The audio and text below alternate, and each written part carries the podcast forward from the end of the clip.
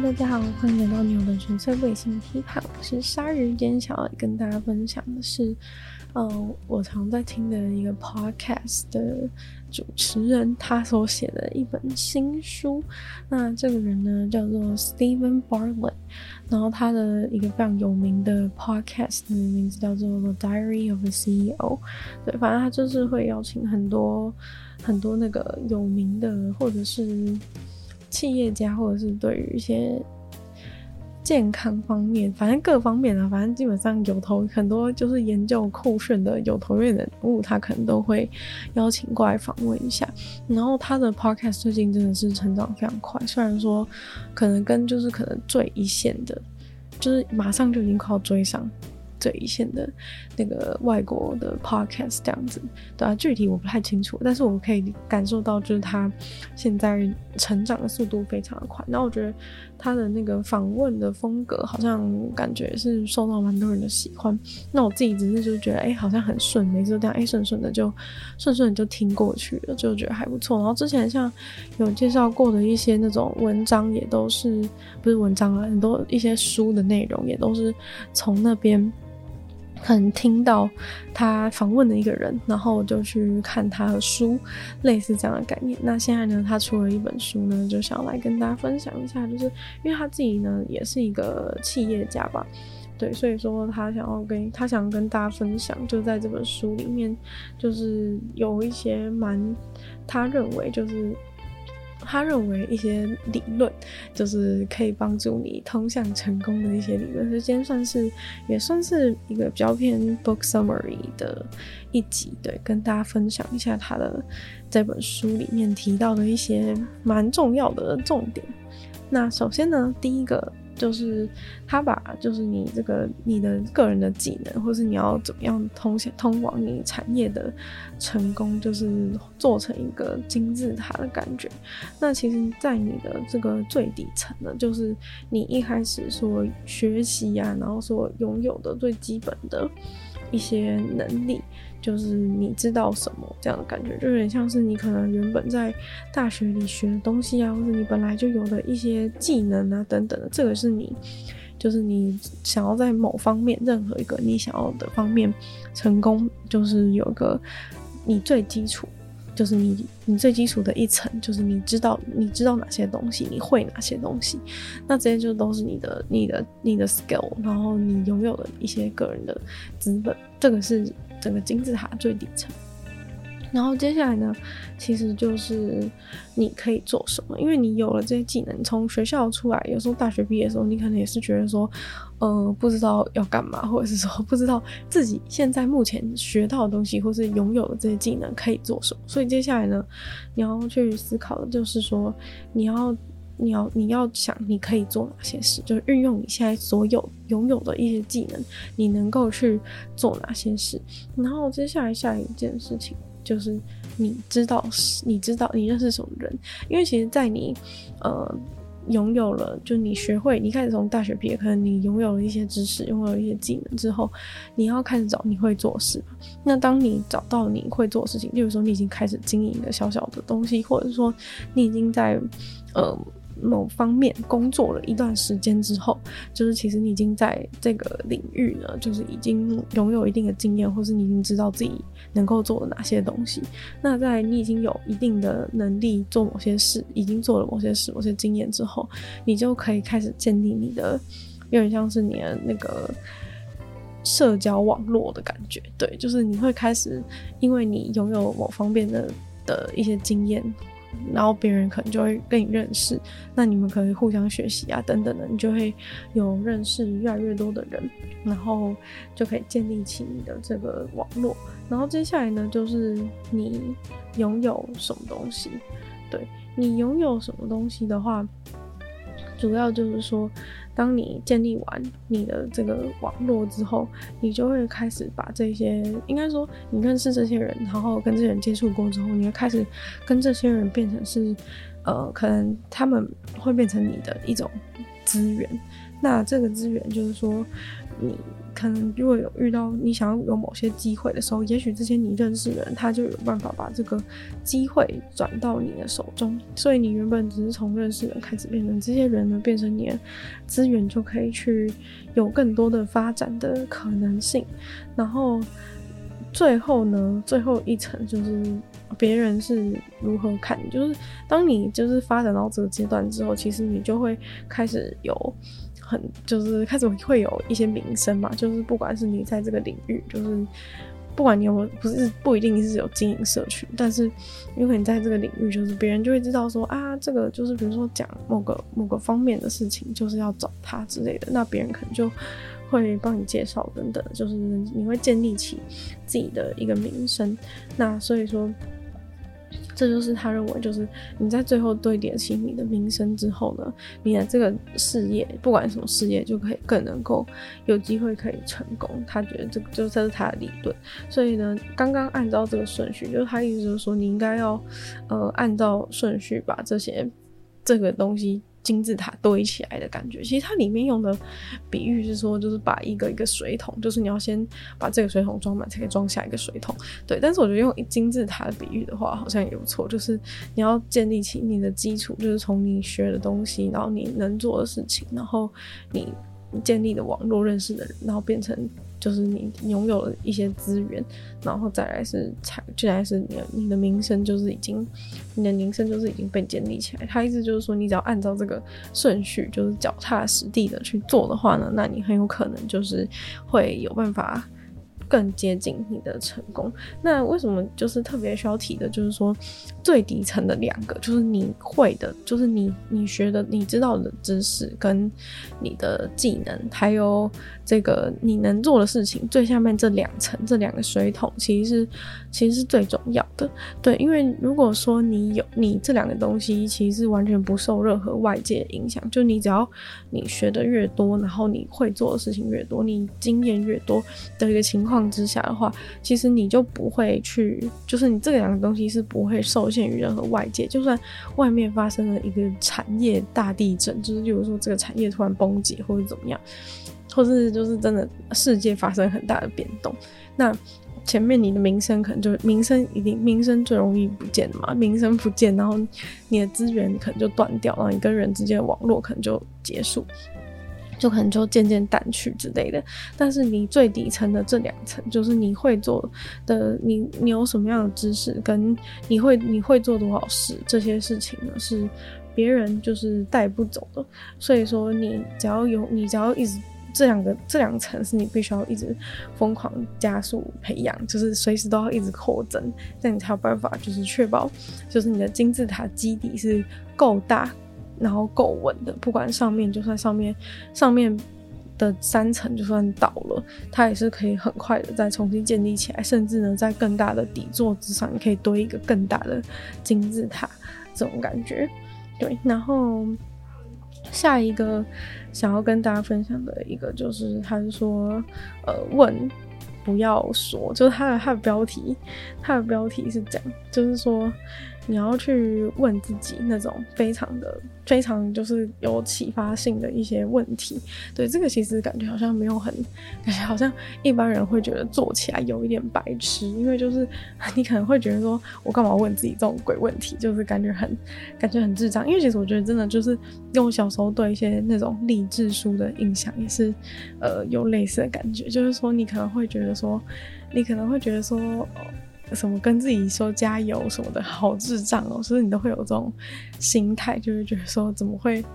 怎么会怎么会要我做那么那么蠢的事情？对，那我觉得这个问问题确实是在心理上会有一些这种门槛。对，就是但大家我觉得大家就是要克服，因为我觉得这些问题的重点就是你问自己这些问题的重点是在于你要去激发自己更多的一些想法，就是说你要让自己有有有办法更深度的去思考，因为其实你平常过生活，你日复一日，就是你越来越会不会去。就你越来越不会去思考现在的状态有什么问题，或者是怎样，然后就会用。这也是为什么，就是大部分的人就是会，呃，可能就庸庸碌碌的，就是这样过一生的原因，就是因为你可能就不会去想嘛，就有有什么好想的，就是生活就是这样一天一天过啊。然后工作就是礼拜一到礼拜五去上班，礼拜六礼拜日就是就是大大宣泄，然后礼拜一又开始又开始星期一忧虑这样。其实很多人都是在一个这样的无限的循环当中，就是会停滞不前。那其实如果你透过你去问自己这些问题，就是这些真的有深度的、有力量的问题，其实你会更能够了解自己的一些想法。其实这跟就是你每天写日记记录自己也是类似的想、类似的感觉。像以前我也觉得写日记很白痴，就是干嘛把这些东西记下来？但是就是其实是在于说，你用一个比较感觉比较笨拙的方式，但是其实是可以让自己变得更聪明。我不知道他懂不懂这个意思，就是说你感觉是在做一个很很很不怎么样的一件事情，感觉很很笨，就是记在脑袋里就好了，干嘛写下来？但你在写下来的时候，其实可以更进一步的去刺激你的思考，就是你会再更更深度的去想说，哎、我去检视自己的生活到底过得怎么样之类的。所以这也是为什么之前就是有跟大家介绍，就是子弹子弹日记。对，就是说要写这个日记，让自己更有意识的去过生活，这种感觉。然后他这边讲的问问题，可能就是像你可能问一些自己的问题，就是说，诶，我真正想要的是什么东西，或者是说，呃，我我如果知道我不会失败的话，我会怎么做这件事情，或者是说，呃，如果。如果我知道我会失败，但是如果我还是想要做的话呢？其实这些问题都是为了想要理清自己的。真心，因为其实我觉得很多时候大家都太容易被外界的一些东西影响，例如说大家叫你说要做什么事情，要做怎样的工作，然后赚大钱什么之类，就是你太容易被外面这些东西影响，但是反而就是让你造成你没有办法真正的知道你内心真正想要的是什么。所以这也是为什么很多人就是活到中年危机，就是他到那个到三四十岁、五十岁的时候，突然觉得说，呃，所以说我就是这么努力做这些，做那么多，或者那么努力为公司卖命，到底是为了什么？就是因为。你没有在你的人生的过程中不停的问自己这些问题，然后所以你并没有遵循着你的真正的本心在过生活，导致你最后呢，就是对自己的，就是你到某个阶段你才意识到说，这根本不是我想要的，对，所以这些就是。呃，你可以自己问自己啊，也可以跟别的朋友，就是你跟别人聊天的时候问别人这些问题。其实你们互相讨论都可以，都可以激发出更多，就是你也对更了解别人，更了解自己，就是用这种用这种问问问题的方式。然后还有一个蛮问这个问问问题方式，还有一个非常重要的点，就是说。呃，除了问刚刚那种有具有力量的问题之外，还有问另外一种问题，就是呃，询问自己的意意愿这件事情。就是我发现，其实很多人几乎都不会，就是去询问自己的意愿，因为大家觉得自己就是自己，就是我，我干嘛问我自己问题？对，就是一样问题吧，就是我干嘛自问自答？就自问自答被当成是一件很蠢的事情。但其实没想到呢，自问自答这件事情是有很大的对自己的做事，就是对自己会如何行动是有很大影响力。就是说呢，如果你问自己说，你问自己说，诶，我想要去。我想要去，我我今天想去运动吗？或是我今天想要做多少工作吗？就是没有人会这样问自己问题。但是为什么要这样问？为什么应该要问这些问题呢？就是因为平常呢，你都只会叫自己说赶快去读书，赶快去工作。就是你会把自己当成是，就是有点像是你用你你妈妈在，或是你的老师或者你的长辈在教训你的方式，就是在呃指挥你自己。就是你会说赶快去运动啦，什么不要再懒了，不要再躺在床上废了之类的这些。你你就是每个人其实内心都会有这些声音，就是当你想要叫自己去做某些事情的时候，你都会一直用这种方法，然后就是想，就是变成是像别人在叫你一样的那种方式在命令自己。但其实这个对于你去行动的意愿是有很大的损伤。就是你没有发现说，当老师叫你做某件事情的时候，你就特别不想做。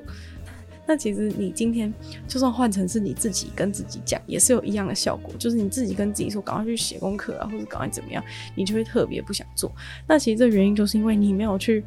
你没有去询问自己，然后没有给自己一个回答的机会。就是我觉得，就是你都会希望别人尊重你自己，但是结果结论上呢，你你都没有尊重你自己，就你都没有问自己说，你是不是真的想做这件事情。那其实解决方法非常简单，就是说，当今天你安排自己是要去运动的情况之下，你可以就是问自己说：我今天会去，我今天要去运动吗？就是当你自己就是对自己说了。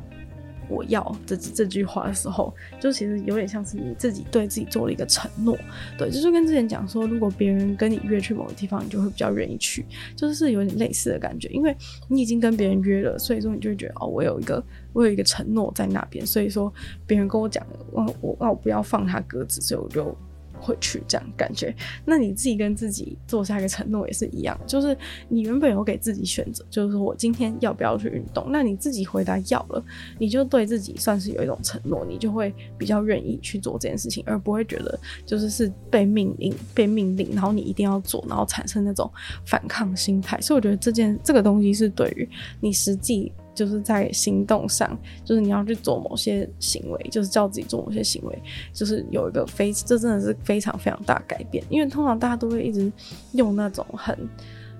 很逼迫性的方式，就是说告诉自己要怎样怎样，然后改变成一个更好的自己。但其实，呃，跟自己其实反而是应该要有更多沟通、更多对话，然后更多的就是意意愿掺杂在里面，你才会更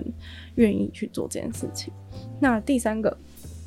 就是第三个他提到的一个论点，就是说你必须要永远都把你的最基础的这个，他称为 first foundation 的这个东西当成是。最重要的，你永远都要把这件事情作为最优先。其实这个部分呢，就是跟之前就是讲到很多关于说你你应该要把睡觉当成最重要的事情，就是应该要把，就是你不应该觉得说你工你东西没做完，你就应该先做那东西，而是应该说我现在就是睡觉时间，就是不管我东西有没有做完，我现在就是必须要睡觉。这种感觉，就是他其实就是在跟你讲说，你是应该要把你的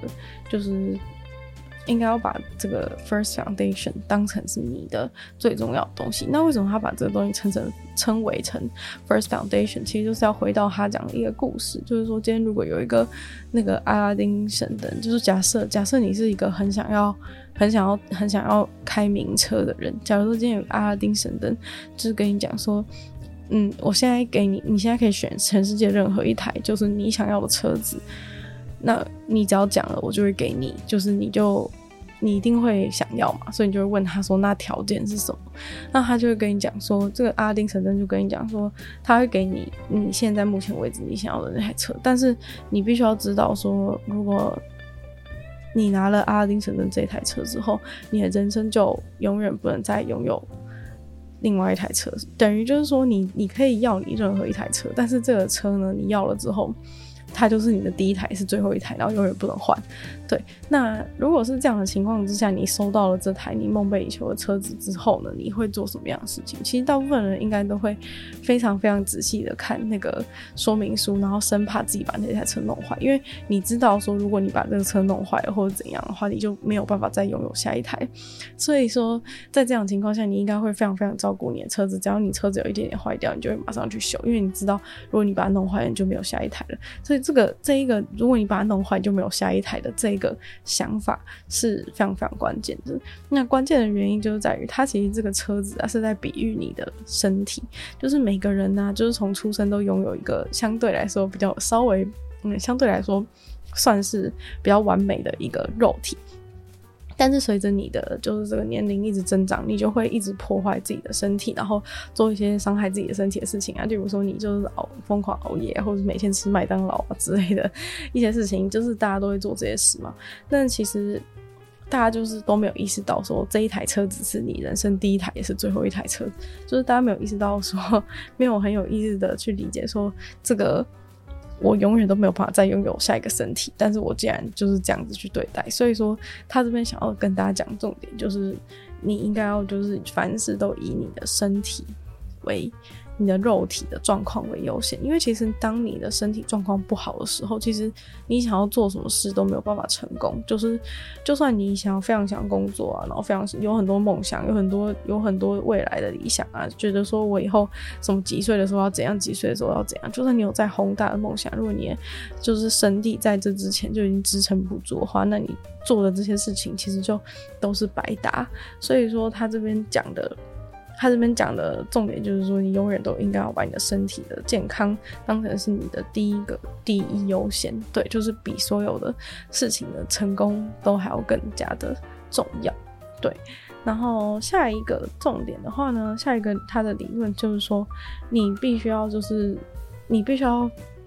把所有最小的东西，你需要专注在很多很多就是非常微小的东西上面。这句话是什么意思？就是其实是说，其实就有点像是魔鬼藏在细节里面的意思啦。就是说，你做的每件事情啊，就是这个魔鬼都藏在细节里面，就是你真正能够带领你通往。就是成功的，通往成功的路，就是其实是这一些小小的东西，真正做出了巨大的改变。对，就是他自己在思考说，他自己的这个 podcast 是怎么样突然变得超级成功了，就是就是说。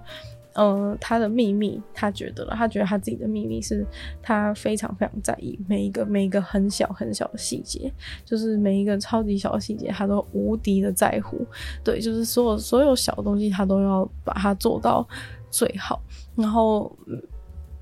最后呢，其实就是能够有一个。就是能够每天进步一点，每天进步一点，最后就一定会这个东西一定会越来越好。其实我觉得这个就跟之前有之前有一次在介绍《琅琊榜》这部戏的时候，不是有讲到那个导演讲说他每一个事情都要做到，就是可能两百分，对，因为他说。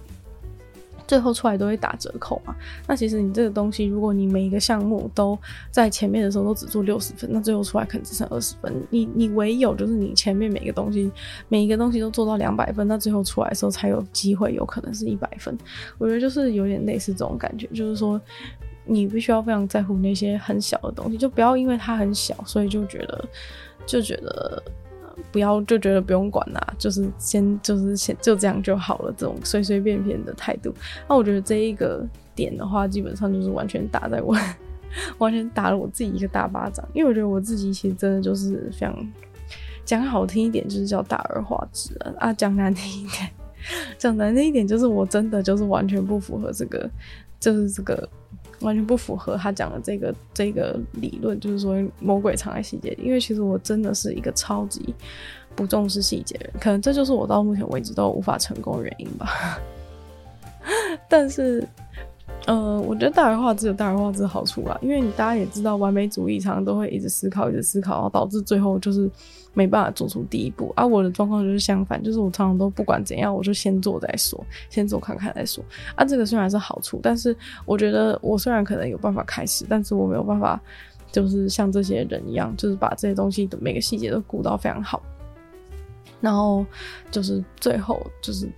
就通往成功的几率会更加的提升，就这个是我必须要改进的部分。那虽然说我可能一辈子都没有办法成为一个完美主义者，但我觉得我自己就是可能想到了，就是可以改善的方式，就是说可能每天修改一个，就是每天在自己的生活当中改变一个小小的点。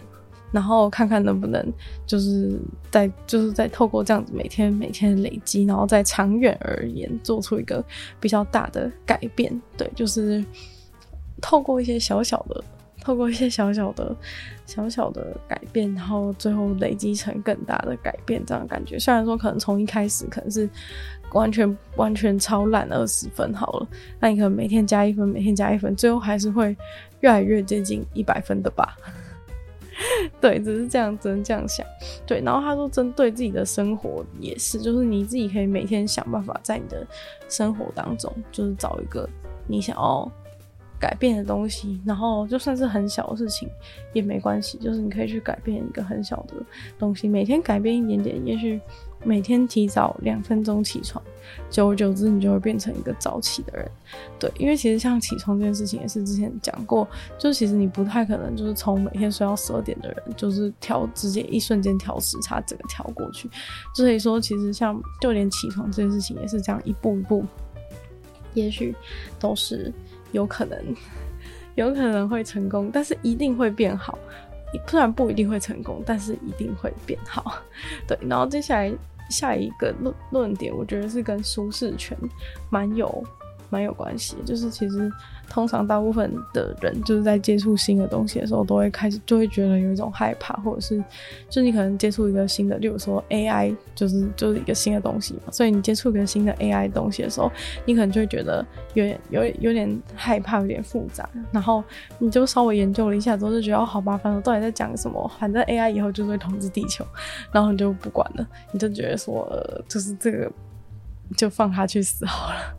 然后可能就有产生这种放弃的心态，但是他的这边论点就是说，其实你反而就是应该要去，呃，应该要去主动的踏入这个舒适圈，对，而不是就是因为害怕而远离。就虽然说对于一个未知的事情，大家都会觉得比较担心、比较害怕，然后变数很多，你就会觉得说，哈，我不想要。我不想要栽进这个我不知道是什么的东西，就觉得很害怕。但其实就是呃，其实就是有你必须要去思考说，其实你越不理解的事情，你越不理解的事情，你就越应该要去了解。然后越不应该去退出这样的感觉，因为呢，你这样去，你当你去主动就是对一个新的然后不未知的东西退出的时候，其实你是让自己丧失了非常非常多的机会。那这其实是非常非常可惜的一件事情。那尤其是说，尤其是新的东西啊，或是未知的东西出来的时候，通常你都是你都是。先踏进去，其实你就有先有一个机会，这种感觉。所以说，这其实是一个很重要，就是你必须要有决定，你必须要勇敢的踏去踏进去你你完全不了解的事情。然后，像如果你要说要怎么办的话，就你对一个事情真的很不了解，然后就觉得很害怕，真的要怎么办？那这时候其实知识累积知识就是你很好的方法。就例如说，如果你对 AI 的事情很不了解、很害怕的话，你就你越不了解、越害怕的东西，你就越应该要去读它的资料，然后看那些相关的书。然后你了解之后，其实很多东西就不会觉得很害怕。例如说，很多人都会说很害怕搭飞机什么的，但是其实如果你去真正的了解飞机是怎样运作，然后了解那些空气动力学之后，你就会觉得飞机其实飞起来是一件很合理的事情，就不可能不会觉得说飞坐飞机是一件那么可怕的事情。然后接下来呢，再下一个，再下一个点是说，你必须要就是，尤其是在呃，尤其是在，比如说一个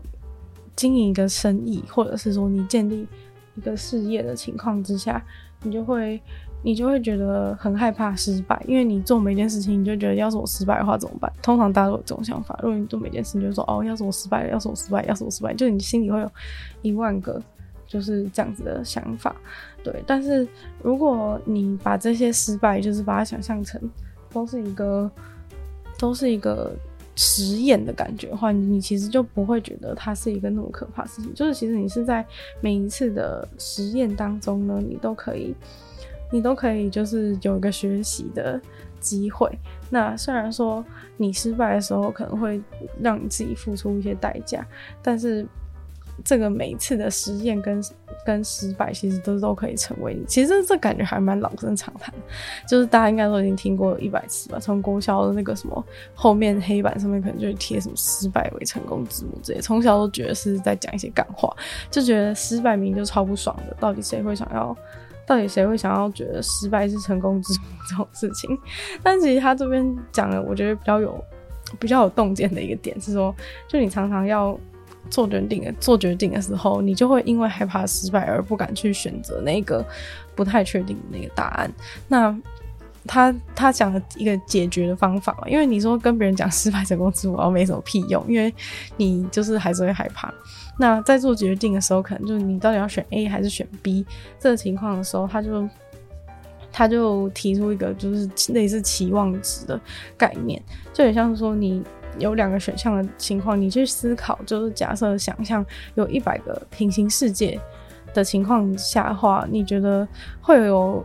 会有几趴的几率这件事情是会成功，或者是说会有几趴几率这一个选项是比较好的。那如果 A 跟 B 最后就是你想象的这个可能世界想象出来的解答是可能五十一趴对四十九趴的话，那其实你就可以非常果断的选择五十一趴那一边。虽然说大部分的人就其实蛮反直觉的，因为大部分的人一听到就是说五十一趴。我就要，我难道就很肯定吗？其实一般人听到五十一趴，根本就觉得超不肯定，就觉得五十一趴根本就才差，根本才差一点点就就平手，再差一点点就直接变成另外一个选项了。怎么会觉得五十一趴是一个可以很肯定做下决定？但他意思就是说，其实你只要五十一趴，你就应该觉得非常的，你就应该果断的做下这个决定，然后觉得它是一个。就是说服自己，它是一个非常好的选择。对，它其其实就只是一个期望值到底是正还是负的一个问题，因为你永远都没办法确定，就是。有任何一个选项是百分之百是好的，所以说你只能用这种期望值方法来最大化你的机会。那通常呢，你只要选择这个期望值是正的的这个选项，虽然说你有可能就是其实是失败啊，有可能还是会失败，但是你你失败之后，在这个你选择期望值比较高的这个选项的路上呢，你一定就是还是会遇到，你就还是会遇到其他的。呃，把自己放在更多的随机的因子里面，或者说你有机会认识更多人，或者是接触更多新的东西，然后所以其实对你的整体来说，其实是一个